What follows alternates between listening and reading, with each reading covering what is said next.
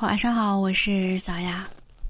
好，后台有粉丝，很多粉丝留言关于这个两个人的相处模式应该是什么样的。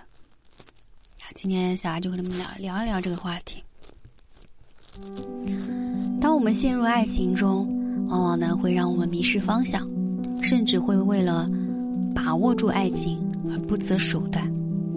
其实是大可不必。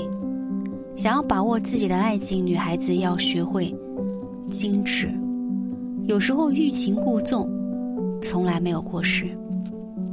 有效的相处模式是什么呢？学会不主动。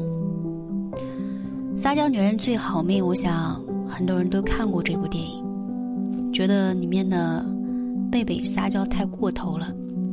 但是现实生活中，会撒娇的女生的确是备受关怀。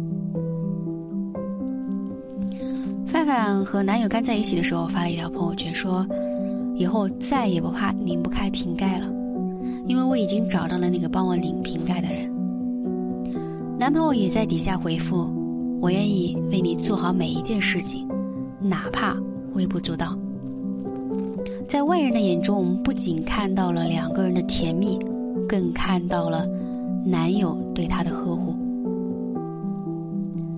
男孩喜欢女孩。更多的是一种保护欲，想要让自己的女人不被伤害，尽自己所能给她最好的爱。如果你什么事情都可以自己做，那女生就不被需要，她就缺少了存在感。爱情是需要两个人经营的，有些事情需要我们共同面对。那什么事情女孩子如果都能够独当一面的话？那在你这里，男生就会少了一种成就感，而你，也只是活在了一个人的世界中。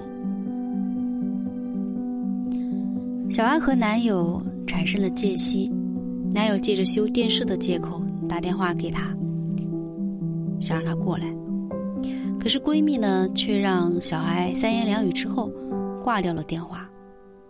挂掉之后，电话那头男友焦躁不安。对她的想念也是越来越深。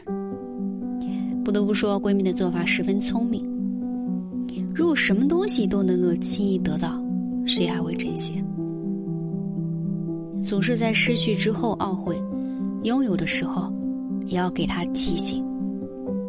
学会在爱情里面不主动，是给另一半机会，两个人共同分担，每个人的存在都有意义。一个男人对你上心，那你同样也要保持底线，学会矜持，学会保留自我。如果因为爱情而论了阵脚，那得到的爱情肯定不会长久。刚谈恋爱的时候，男孩子为了给你发消息，他会不会激动的满脸通红，立即回复？啊，在你看来不回复信息是对男孩子的不尊重。但是在他心中，他就会觉得你是一个很容易追到的女生。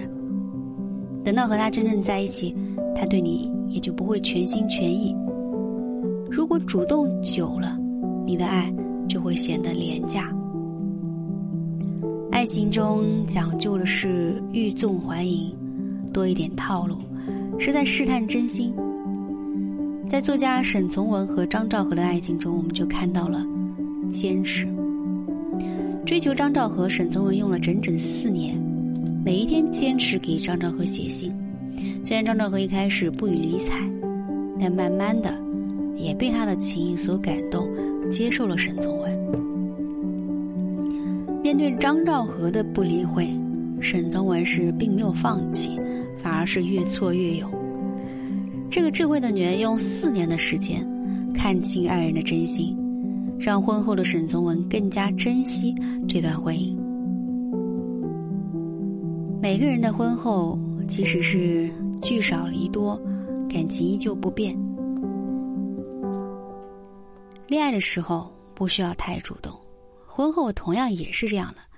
如果你是一个特别能干的女人，那结婚之后，我希望你可以学会偷懒，给男人留一点发挥的余地啊！不要觉得。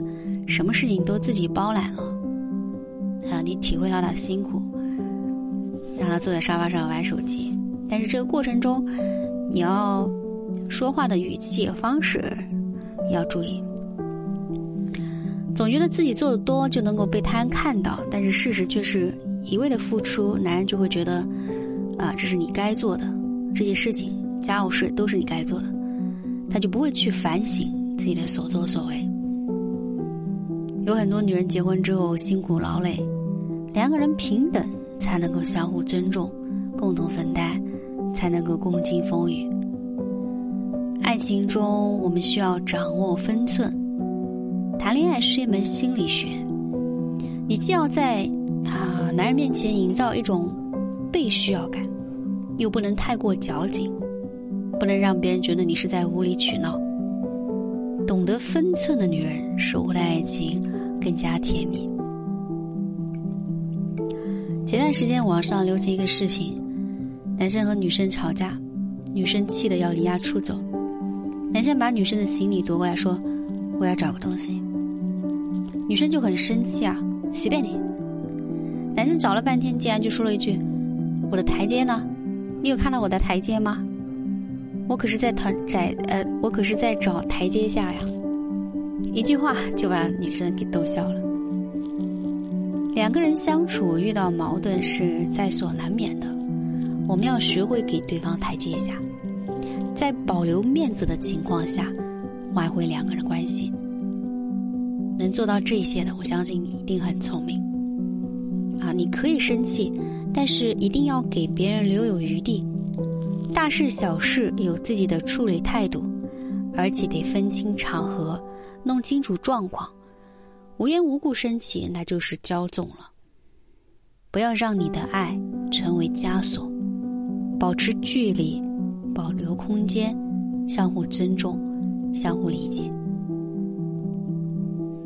爱情是有一个界限的，达不到这个界限，两个人的感情可能没有那么浓烈；炒股这个界限反而相互排斥。张弛有度才能懂得经营。啊今天的内容就分享到这里。晚安我是小丫